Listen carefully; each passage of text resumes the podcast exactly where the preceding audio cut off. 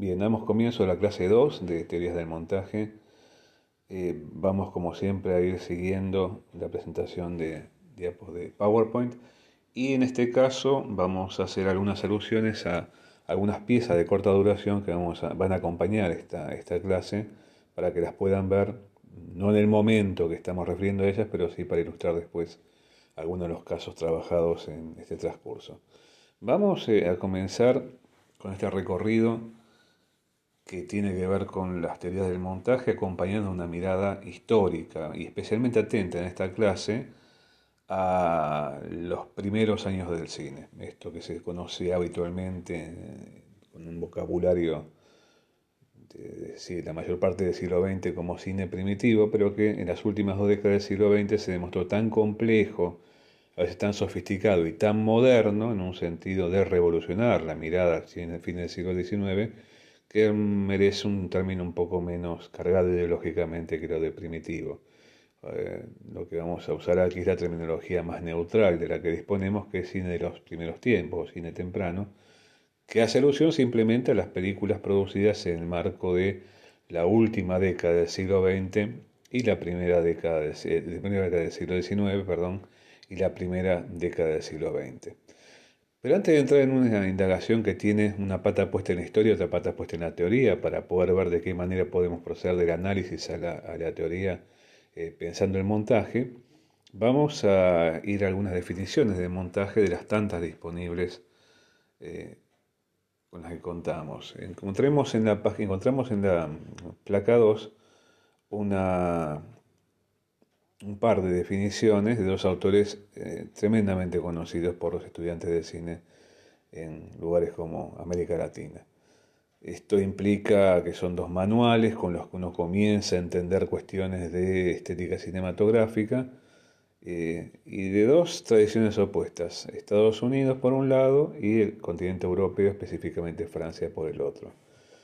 En los dos libros el arte cinematográfico de Orwell y Thompson y estética del cine de Jacques Saumont y otros autores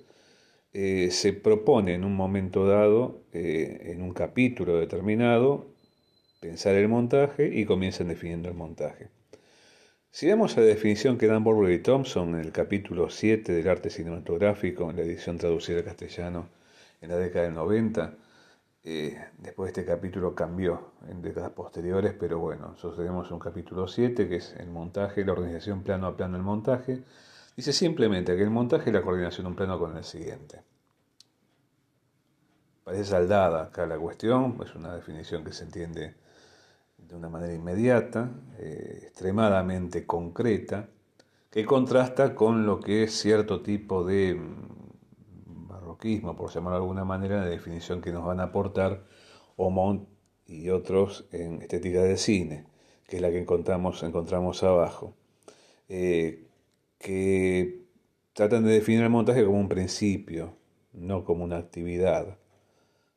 Y tampoco tiene que ver con la unión de un plano con el siguiente, sino que de pronto aparece ahí como un principio que regula la organización de elementos audiovisuales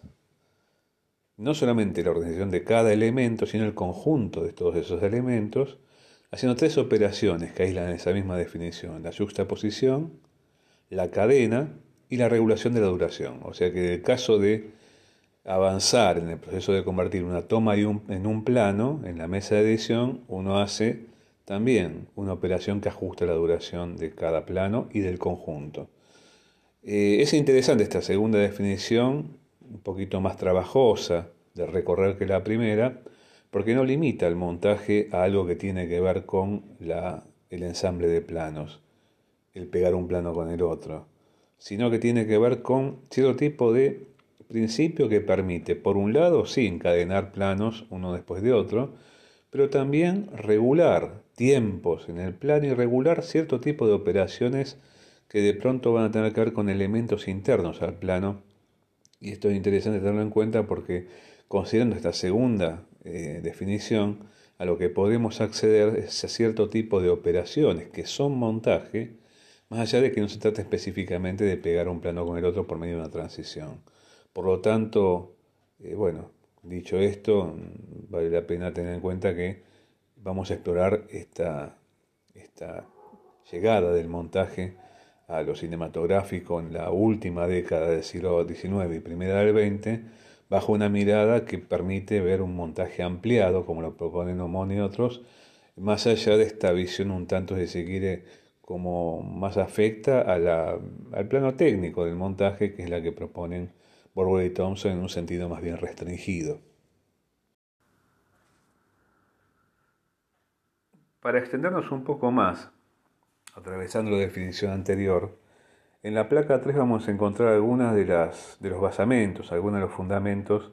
de esa definición compleja que nos aportan Omón y compañía. Para eso vamos a recurrir a un texto, a veces no demasiado tenido en cuenta, dentro de la compilación sobre la significación en el cine, que escribió eh, Christian Metz y que durante mucho tiempo no estuvo traducida al español, o sea que se tradujo al español el primer tomo en su momento, en la década del 70, poco después de que se había publicado en Francia, pero esta, eh, segundo, ese segundo tomo tuvo que guardar varias décadas para ser traducido al castellano, por lo tanto no, no forma parte, por lo general, de cierto tipo de tradición de cómo pensar el montaje eh, en enseñanza del cine, por lo menos hasta los años 90 o un poco más en el caso de eh, los países de habla española. Lo que nosotros encontramos en el artículo llamado Montaje y Discurso en el Film, del volumen 2 de Ensayos sobre la Significación en el Cine, que tiene ensayos que son realmente muy, pero muy iluminadores, en el sentido de que a veces son de no una enorme ambición de comprender todo un tema completo, sino estudiando algunos casos puntuales relación al cine, es una idea del montaje que Metz analiza eh, en diálogo con otros teóricos. Y en ese caso, eh, Metz está pensando el montaje el discurso en una película en relación también con otros precedentes, como había sido la gran empresa teórica de los años 60 que había encarado Jean Mitry en sus volúmenes de Estética y Psicología del Cine. Mitri había pensado en su momento al montaje también como un principio regulador, como determinado tipo de operación que tiene una,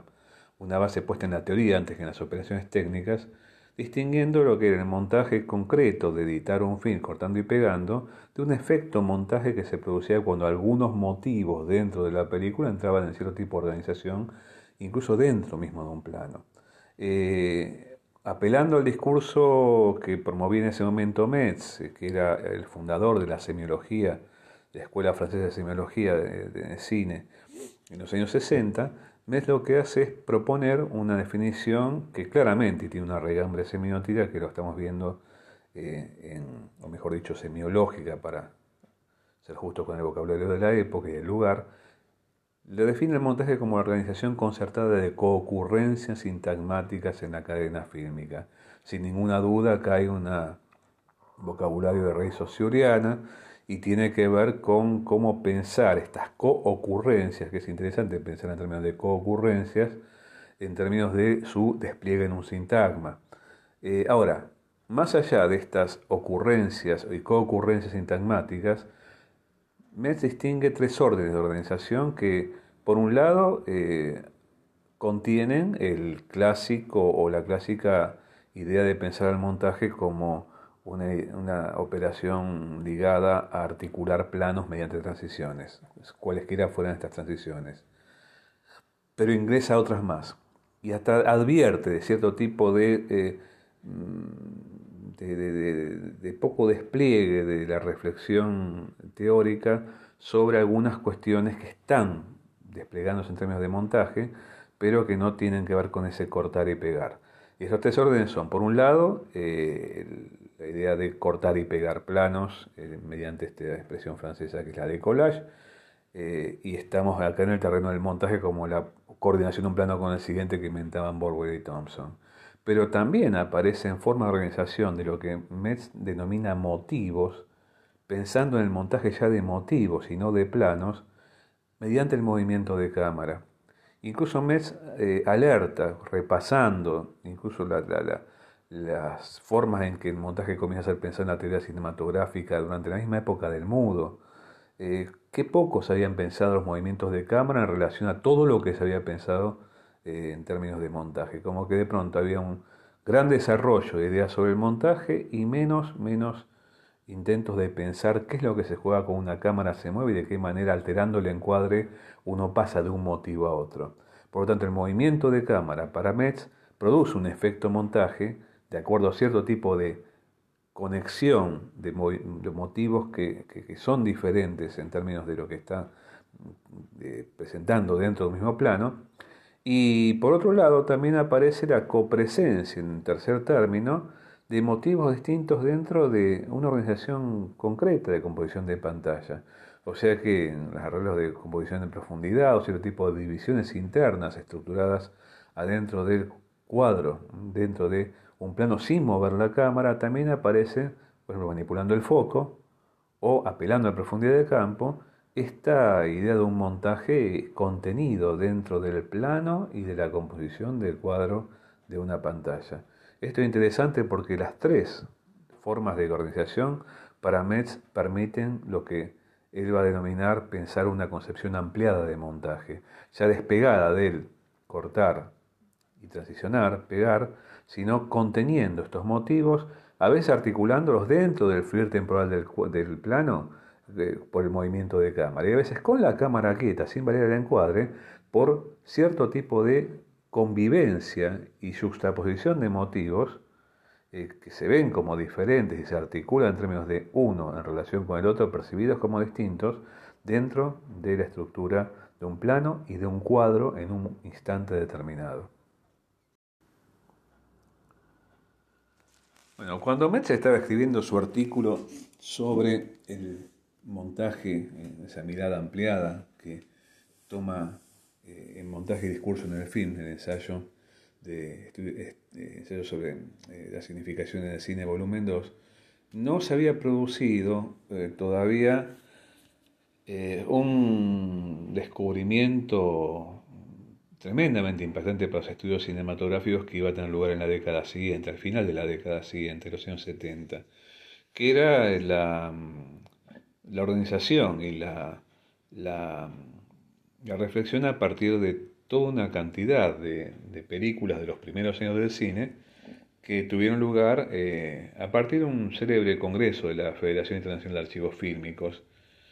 y de pronto uno encuentra ahí una gran masa de materiales filmados entre las décadas de 1895 a 1905, especialmente en la primera década, pero también ya volcándose sobre la segunda década hasta 1915, que revolucionaron tremendamente lo que uno pensaba que era ese cine presuntamente primitivo, ¿no? ese cine mal llamado primitivo. ¿Qué pasaba ahí? Nos encontramos con un montón de material que no había sido considerado por los autores de, las teorías clásicas del cine, que trabajaron con algo así como una punta de iceberg. Cuando uno empieza a ver con atención lo que se juega en toda esa gran masa de materiales filmados en varios países de una manera extremadamente experimental, experimentando con el aparato y con lo que ese aparato podía llegar a ser, y de qué manera podía ofrecer un espectáculo y otro tipo de alternativas al espectador de ese espectáculo, aparecieron unas cuantas sorpresas. Lo que empieza a aparecer, por ejemplo, es una enorme presencia del de, eh, montaje concebido como una operación que empieza a pasar de lo que sería un cine concebido como una toma de vistas única de una imagen en movimiento, el primer proyecto o la forma más elemental de ver el proyecto Lumière, pero vamos a ver que la cosa es más compleja que eso, hacia lo que uno podría llamar un cine pluripuntual, un cine multiplanos, en el sentido de que las películas se empiezan a concebir como algo que está armada, eh, mediante la articulación de planos, empezando a operar maniobras de montaje, a veces en cámara y a veces en lo que sería el trabajo posterior a la toma de imagen. Lo que queda claro es que evidentemente se explota en esos años, especialmente en la primera década, una forma de uso del montaje que aprovecha cierta dimensión de lo que Robert Stamp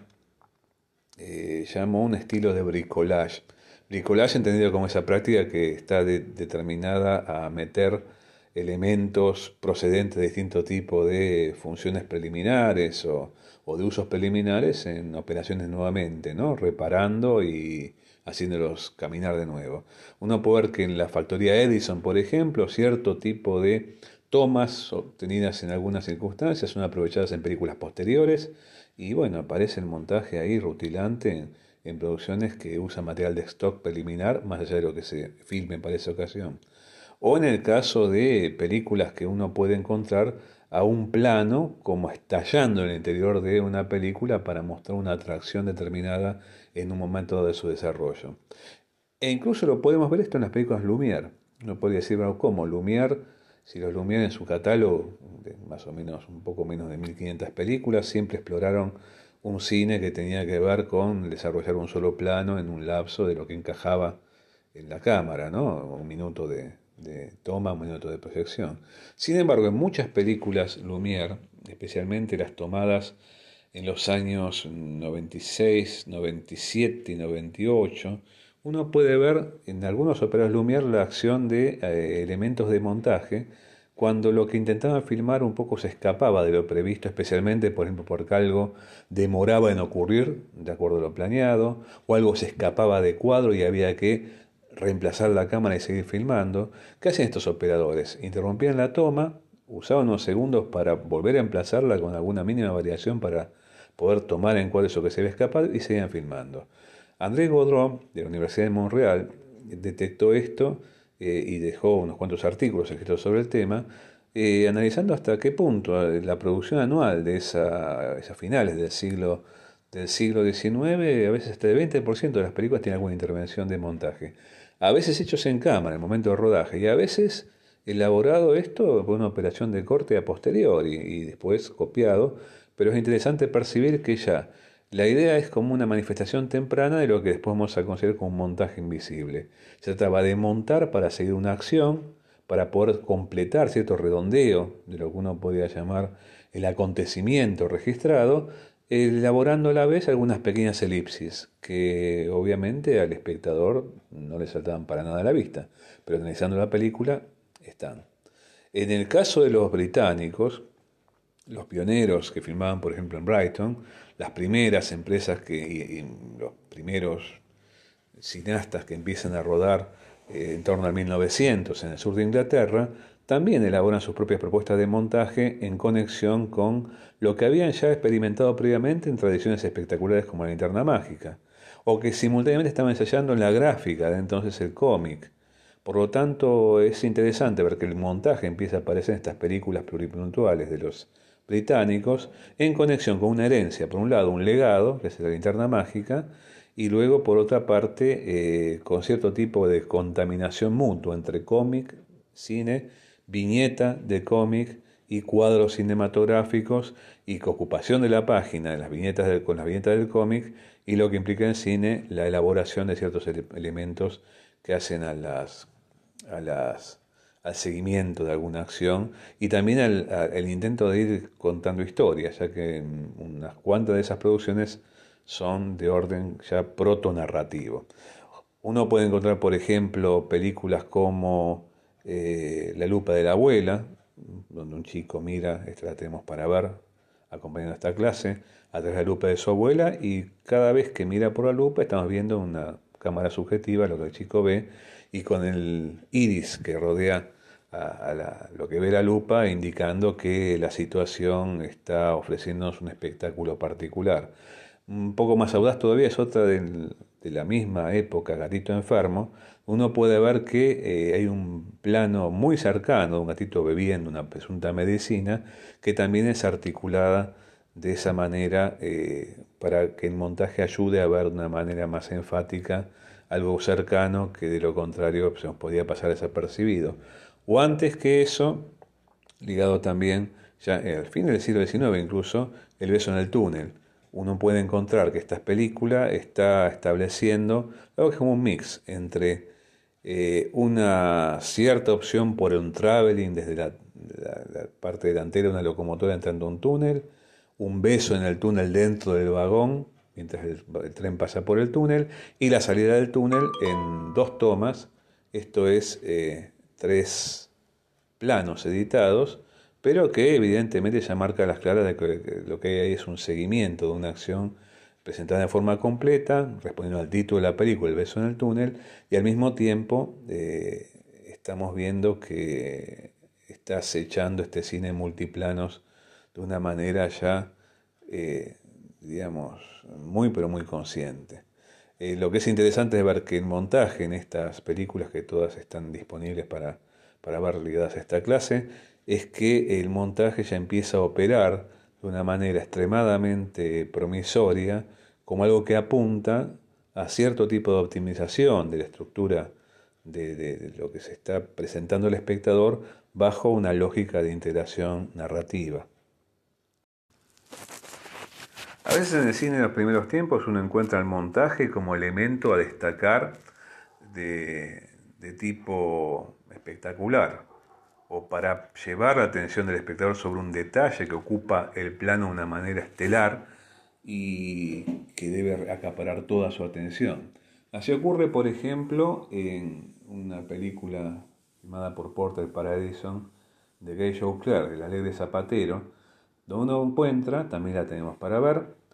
que hay un pequeño sketch humorístico, un zapatero, mejor dicho, un vendedor de zapatos, no un zapatero remendón, ¿no? Vendedor de zapatos, que en una tienda de zapatos, atendiendo a una señorita que va a probarse unos botines junto a su madre, que está ahí para cuidarla. Bueno, en un momento dado el zapatero está probando los botines a la, botines a la muchacha y de pronto vemos que está calzando el botín y, y vamos a encontrar que en ese momento la, la imagen es reemplazada, que es un plano general, por un plano muy cercano del pie y la mano tocando, no solamente el pie con el botín, sino la pantorrilla de la chica. Bueno, es de resaltar que en ese momento que se acude al plano de detalle, cambia todo en términos de continuidad, es decir, no había ni siquiera una intención de conservar una continuidad, el fondo claramente distinto, se ven otros objetos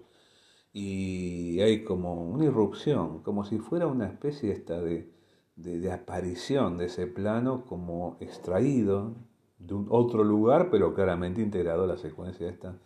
narrativa. Acto seguido, volvemos al plano general y desenlace cómico de, del sketch, donde el, vendedor le da un beso a la chica y la, madre lo, reprende. Pero lo que es interesante percibir es que aquí eh, nos encontramos con una forma de trabajo sobre eh, el pequeño relato que contiene de Gay Joker que toma el montaje como un elemento hasta de atracción espectacular eh, de discontinua. La, discontinua la, la, secuencia de acontecimientos. Eh, esto contrasta con otras formas de uso del montaje que uno puede encontrar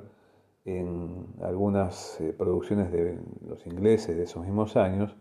donde se ensayan, curiosamente, algunos elementos que apuntarían, esto lo destaca Metz en aquel artículo 60, incluso antes de conocerse muchas de las experiencias de ese entonces organizadas, como ocurrió eh, después del Congreso de la FIAP, eh, cuando plantea que eh, en ataque a una misión china de Williamson en 1901 aparecen formas de montaje alternado, yendo de un espacio a otro, con esa figura que más tarde va a recibir ese nombre de montaje, o el ex convicto de Porter, también de la factoría Edison en 1905. Porter era un tipo que normalmente tomaba muchos recursos de los ingleses de Brighton y los llevaba para eh, su propia producción, o sea que era alguien que asimiló y trabajó sobre eso, incluso haciendo remakes al borde de lo que uno llamaría con un vocabulario que era completamente ajeno plagio, ¿no? Pero bueno, más allá de eso, uno puede que Porter a veces está apropiándose está perfeccionando algunos recursos, unos cuantos recursos que va a tomar de los eh, británicos de, Brighton y alrededores. En El convicto aparece el montaje paralelo, estamos hablando de 1905. En ese mismo año 1905 nos vamos a encontrar una película notable que fue una especie de gran hit de la época que se llamó Rescatado por Robert. También la tenemos para ver. Rescatado por Robert la encontramos ya desarrollando un concepto muy claro de planos que arman escenas y escenas que arman secuencias a lo largo de un pequeño relato de cinco minutos del secuestro y rescate de una bebé por un, a cargo de un perrito llamado Robert, un nombre muy popular de perros anglosajón, ¿no? Como decir Bobby, Colita. Bueno, Robert es el equivalente. Rescatado por Robert es una película llamativa en términos de que uno puede encontrar ahí eh, cierta operación de montaje muy, pero muy sofisticada, articulando mediante el de movimiento unos cuantos elementos que tienen que ver especialmente con las peripecias del perrito y que en esos cinco minutos uno puede encontrar una, no solamente una estructura extremadamente eficiente y comprensible para el espectador de 1905 como lo es para nosotros, eh, no sé, mucho más de un siglo más tarde, sino también con finalidad, eh, pero muy conscientemente narrativa. Eh, ahí comienza a operar, tanto en esas experiencias europeas como lo que va a desarrollar Porter y después va a perfeccionar mucho más Griffith un par de años más adelante, cierto tipo de forma de pensar el montaje que fue hegemónica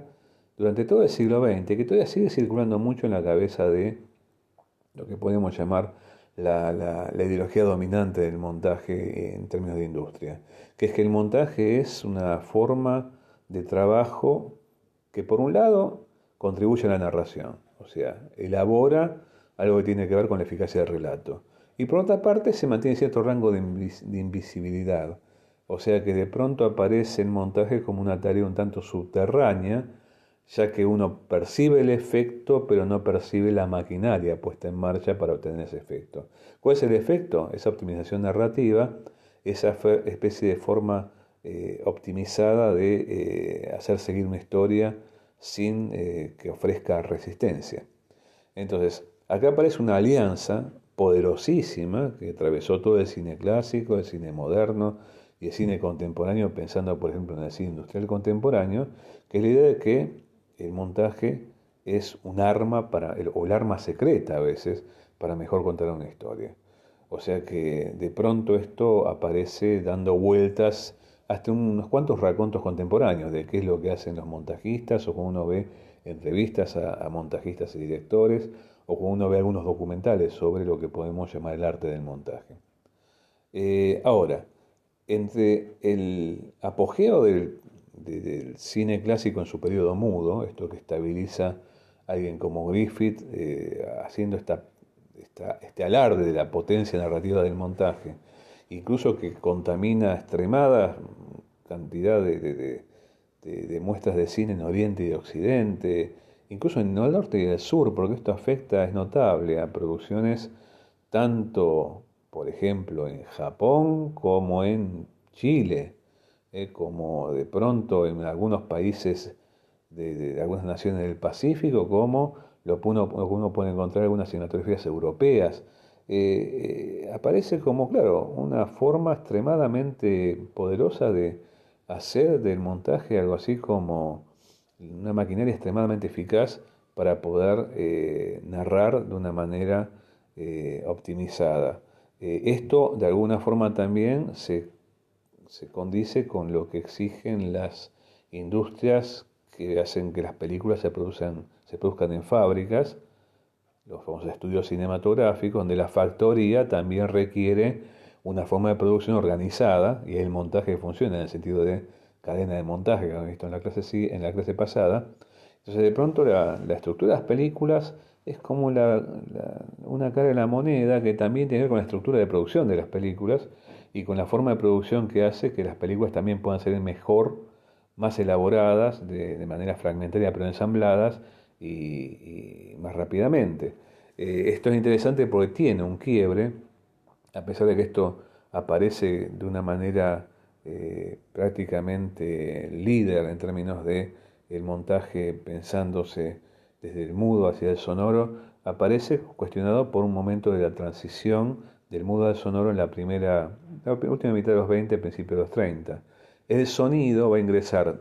dos órdenes de cuestiones. Por un lado, no es que ralentice, pero va a tener como un factor de perturbación, va a poner como cierto, cierto elemento de interferencia en cuanto a una lógica narrativa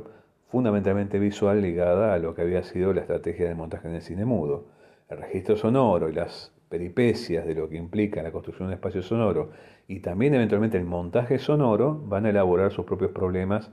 hacia el cine en términos de cómo pensar todo eso que estaba ocurriendo en esa transición que fue compleja. Y la otra cuestión es cómo de pronto aparece ahí cierto tipo de elementos ligados al montaje que empiezan a producir otras opciones o la, la, convivencia va a empezar a producirse con ciertas formas de atender a eso que podríamos llamar formas de montaje ampliado,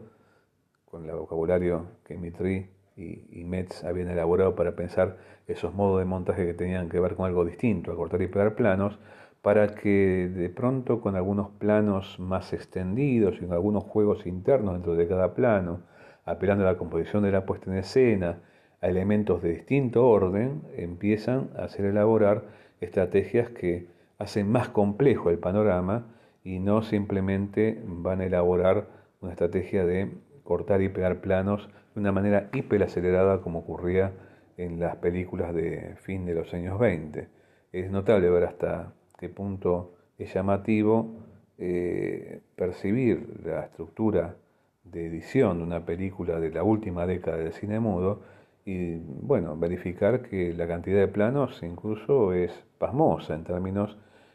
hasta de una mirada como la actual, que acepta mucho la fragmentación y lo que uno podría llamar cierto tipo de digestión completamente habitual de un montaje acelerado. Bueno, si uno toma un Gans, si uno toma un Griffith, uno encuentra de pronto ahí elementos de montaje que son llamativamente, llamativamente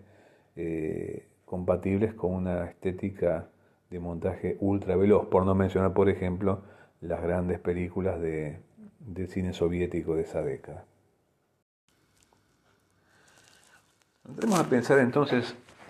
ahora cómo funciona, algo así como una anatomía interna de esta especie de romance entre montaje y relato, haciendo del montaje una, una forma de hacer avanzar a los relatos y vivirlos de la manera más intensa posible al espectador. ¿no? Eh, es interesante ver que esta idea de montaje invisible, que insisto, eh, atraviesa la historia del cine del siglo XX desde que empieza a funcionar y que se prolonga incluso como a veces hoy en día de la industria, por ejemplo, o del cine predominante se piensa el montaje, se basa en componentes fuertemente ideológicos, cómo se debe montar. Y entre las cosas que tiene que ver con cómo se debe montar aparece esta idea de que el montaje debe efectuarse para que eh, no, no salte a la vista. Una de las armas secretas de esta arma secreta, que es el montaje invisible, es el corte en movimiento y el uso de los raccords,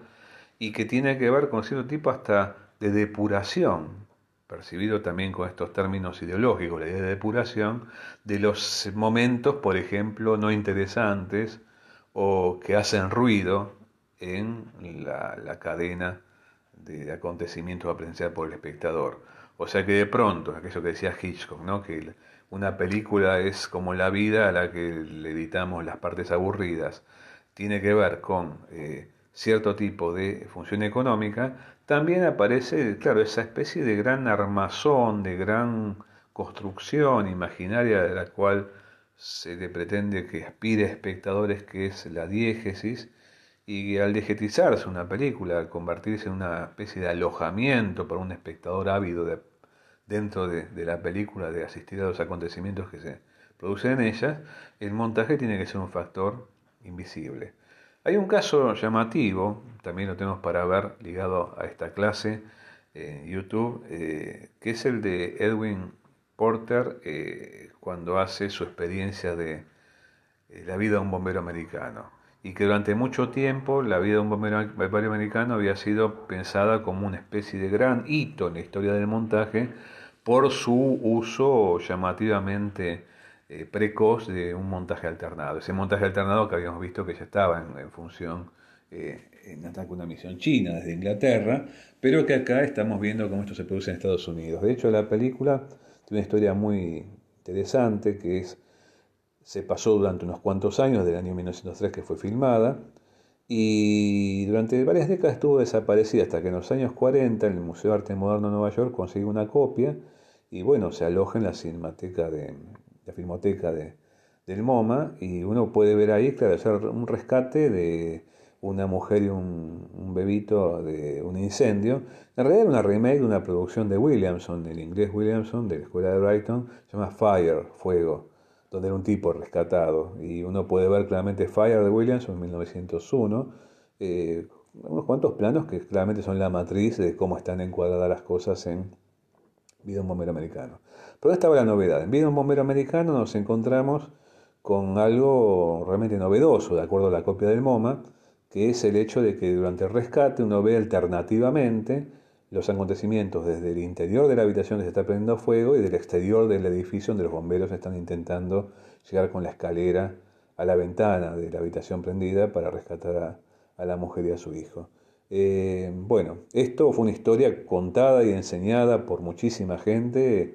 eh, a lo largo de la década, de, desde los finales de los 40 hasta la, década del 70.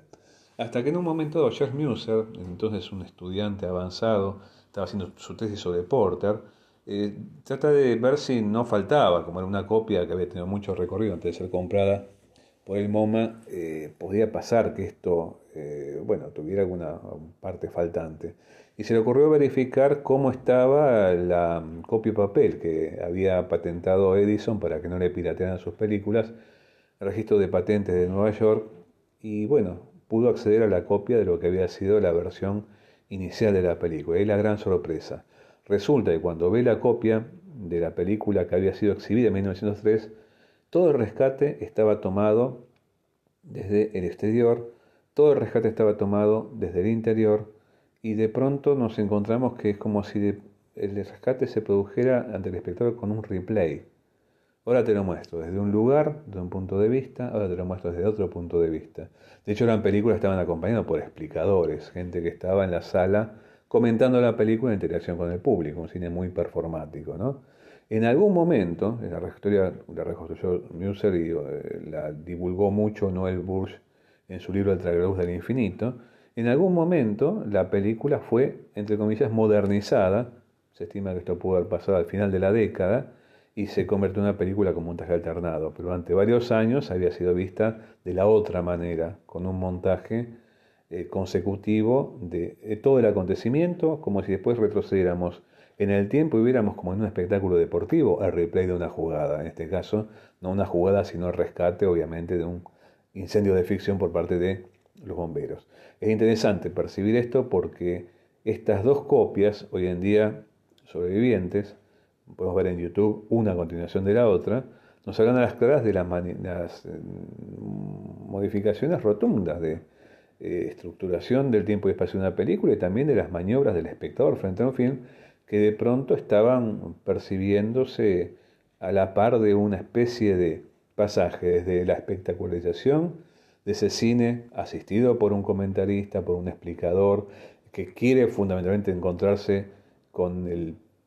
poder del espectáculo frente a la mirada del espectador, y por otro lado, un cine que ya apunta a una integración narrativa, haciendo que el espectador movilice su mirada, salte de un punto al otro, sin que le cueste ningún esfuerzo para optimizar ese recorrido que obedece fundamentalmente a una integración narrativa. En el caso de la película de 1913, hoy en día es llamada copyright version, la versión del copyright, y la película de, de 1908 o 9, se supone cuando alguien metió mano y tijera para editarla y convertirla en algo más modernizado, de acuerdo ya a lo que sería la tendencia predominante de esos años, se la conoce como crosscut version, ¿no? la versión de montaje alternado. En ese momento que la versión de montaje alternado ya empieza a rodar y que es la que finalmente compra el MoMA, pensando durante unas cuantas décadas que había comprado la versión original, de, hecho tiene hasta un cartelito que habla de la aparición de la película en 1903 y lo que implicaba como gran novedad en el cine, bueno, eso había que revisarlo, pero bueno, eh, cuando uno encuentra ahí, en el medio, aparece justamente la figura de alguien como David Griffith, que en 1908 había, había empezado a filmar y que hace una tarea titánica, que es la de ofrecer en el primer año de su producción, entre 1908 y 1909, algo así como un catálogo de todos los recursos narrativos prácticamente disponibles que podía encontrar en tanto su precursor Porter como los ingleses de Brighton, Williamson, Smith y compañía, eh, Hepworth, y uno puede ver ahí que Griffith en esas 100 películas que hace, la razón de dos por semana, entre 1908 y 1909, hace como un raconto de todos los recursos de montaje disponibles y los pone en operación para que el espectador, junto con él, empiecen a reconocerlos y una vez reconocidos, a utilizarlos como elementos en eh, la, la, forma de vivir una película. ¿no? Esto es algo realmente notable porque es, un historiador, David Cook, lo llama esto el desarrollo de la narrativa interplanos en Griffith. Todos los recursos de montaje que uno ve eh, magníficamente utilizados en las películas de Griffith eh, a lo largo de su producción, que abarca hasta los primeros años del cine sonoro, estuvieron desarrollados en ese primer año prácticamente. Eh, y a partir de 1909 uno puede encontrar que Griffith ya ha resuelto todas estas cuestiones de cómo va a usar el montaje y verificada su eficacia, lo que hace es empezar a trabajar sobre la puesta en escena y elaborar elementos que tienen que ver con cómo considerar el trabajo en el interior del plano, la iluminación, la dirección de actores, el uso de decorados, en fin, todo lo que implica ya lo que David Cook llama la narrativa intraplanos en el cine de Griffith. Bien, en la placa 7 nos encontramos con una profundización en esta ideología de lo llamado habitualmente como montaje en continuidad. Esta idea de que el montaje es más exitoso cuando menos visible es. Todo conduce, como habíamos planteado, a mejorar, a perfeccionar la consistencia imaginaria del relato, esta idea de que la diégesis sea una especie de gran contenedor donde el espectador pueda incorporarse recorrerla, modificar su punto de vista, tanto sea por los desplazamientos de, la cámara, como también por lo que implica los saltos repentinos que hace que el montaje lo mande de un lado para otro teletransportándolo. Eh, parece un poco extraño plantear esto, pero uno claramente puede pensar una operación de montaje, cambiando de un plano a otro, no solamente como una operación de salto repentino en una porción de espacio encuadrado, sino una teleportación del ojo del espectador de un lugar a otro, ganando aquello que ya Mitri había llamado la ubicuidad del espectador cinematográfico. ¿no? Por lo tanto, no es eh, esa forma de acceder a una película ingresando a la es algo muy ligado a una una especie de tránsito terso, ¿no? es una vida a los saltos, a los saltos propuestos por cada transición que aparece dentro de una escena. Y al mismo tiempo, esta ideología de montaña de continuidad tiene que ver con una ideología de un cine pretendido como masivo, de resultados comerciales y producido de una forma organizada dentro de una factoría, que es lo que proponía el famoso sistema de estudios. Por lo tanto, el montaje tiene como ahí dos patas, por un lado, eh, sentadas en la estructuración de una película y lo que sería su propia estructura, y por otra parte en la gran superestructura que, lo permite, que implica por un lado una forma de pensarlo como una, una máquina narrativa hipereficaz y una estructura de base que tiene que ver con la economía de un estudio, ¿no? que aparece conectado con el trabajo, la organización del trabajo, la división del trabajo y la aceleración, de la producción con vistas a producir películas en términos de, bueno, la lógica de un producto que tiene que salir a la conquista de un mercado masivo. En la placa 8, progresando en esa eh, mirada sobre motas en continuidad, uno va a encontrar que aparecen estos efectos de lo que uno podría llamar, en aquel momento se hablaba mucho de la gramática de, una película, como si hubiera una forma correcta gramatical y ciertas formas agramaticales o que tienen que ver con una incorrección posible en cuanto a ayudaran o no ayudaran a esta especie de misión narrativa. En el caso del montaje, pensado como esa práctica invisible que permite que la película se muestre y se narre mejor, siempre el mostrar, aunque aparezca rutilante, al servicio del narrar, aparece la idea de dirigir la atención del espectador. ¿no? Esto que de pronto hizo tan celebrado alguien como Alfred Hitchcock cuando empieza a filmar sus películas dentro del pleno periodo mudo. Hitchcock siempre fue un gran director de espectadores, no solamente de películas, porque mediante su forma de organizar las películas, desde el punto de vista del espectador, se dirigía exactamente a donde él quería. Esta cuestión hace que la representación aparezca como naturalizada. De hecho, esta idea de que el montaje tiene que servir para narrar y para narrar de una manera optimizada se presenta como naturalizada en la gran mayoría de interlocutores que uno encuentra cuando empieza a tratar de entender la práctica del montaje. Y aparece ahí un cierto ejercicio, los manuales de montaje está extendido a veces a lo largo de prácticamente todo el volumen, que es las estructuras del montaje correcto. Eso tiene que ver con cómo articular el tiempo y el espacio, cómo ir relacionando el movimiento de un plano a otro, cómo ir relacionando la acción, cómo componer el espacio de acuerdo a reglas. No es casual que estas reglas que uno encuentra cuando hablan de las bases del montaje en continuidad, la regla de 180 grados, la regla de 30 grados, tienen que ver con supuestos efectos eh, que son recomendables en términos de mantenimiento de esta tersura en la juntura de planos cuando se respetan las reglas y qué pasa cuando no se respetan porque se producen, por ejemplo, saltos o efectos de desorientación imprevistos. O sea que el raccord aparece en el enlace de planos ligado a esta lógica que es una estética de la continuidad como una operación fundamental. Jean-Pierre Audard en la década del 70 lo comparó con una práctica habitual en los cirujanos, todo ejercicio de, traumatología que implique disimular una cicatriz. Habló de la sutura. Esa sutura implicaba, como ocurre con un cirujano, cosa una cicatriz para que no se note, disimular las junturas para parecer este, atravesar un espacio y un tiempo que no ofrece ningún salto, ninguna operación de, o mejor dicho, de sobresalto. Y Jorge Dana, un investigador y realizador argentino, hace mucho tiempo vive en, Europa, lo llamó al plano contra plano, que es de pronto un recurso extremadamente conocido, incluso hasta dentro del periodo mudo, cuando se trataba de ofrecer a dos personajes interactuando mediante un diálogo, como un código tutor de cine clásico. El plano contra plano es un personaje que habla, vamos al otro que lo escucha, el otro comienza a hablar, sigue hablando, vamos al otro escuchando, y siguiendo como una especie de ping-pong de una porción de espacio a otro, como si asistiéramos a esa presencia o copresencia de dos personajes de una posición de un tercero especialmente interesado y especialmente cercano o ingresado a esa,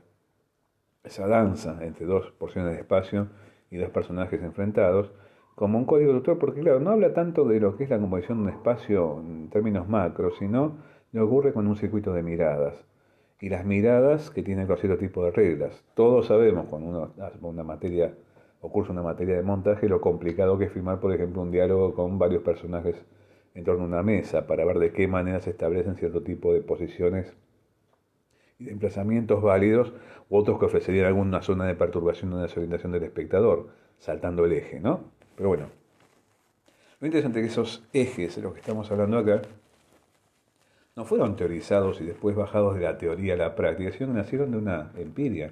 nacieron de una práctica que tenía que ver con ciertas cosas que producían efectos disimulables y efectos de rupturas de esa sutura que tiene que ver con la tersura del pase de un plano a otro, respetando el record. Bueno, todo esto que vamos a ver acá es parte del cine clásico. Incluso la teoría de los años que rodearon aquel ensayo de Metz que citamos varias veces en la clase de hoy, eh, agrandó mucho esta visión del cine clásico como pensándola en torno a este tipo de, de estructuraciones. Pero vamos a ver en la clase siguiente que ciertas cosas que pasaron dentro de ese cine y dentro de esa lógica básicamente narrativa, van a introducir algunos elementos curiosos que van a ofrecer entre la paradoja y la complejización algunos elementos que van a ser parte del cine que va a usar más adelante el, montaje para otro tipo de efectos.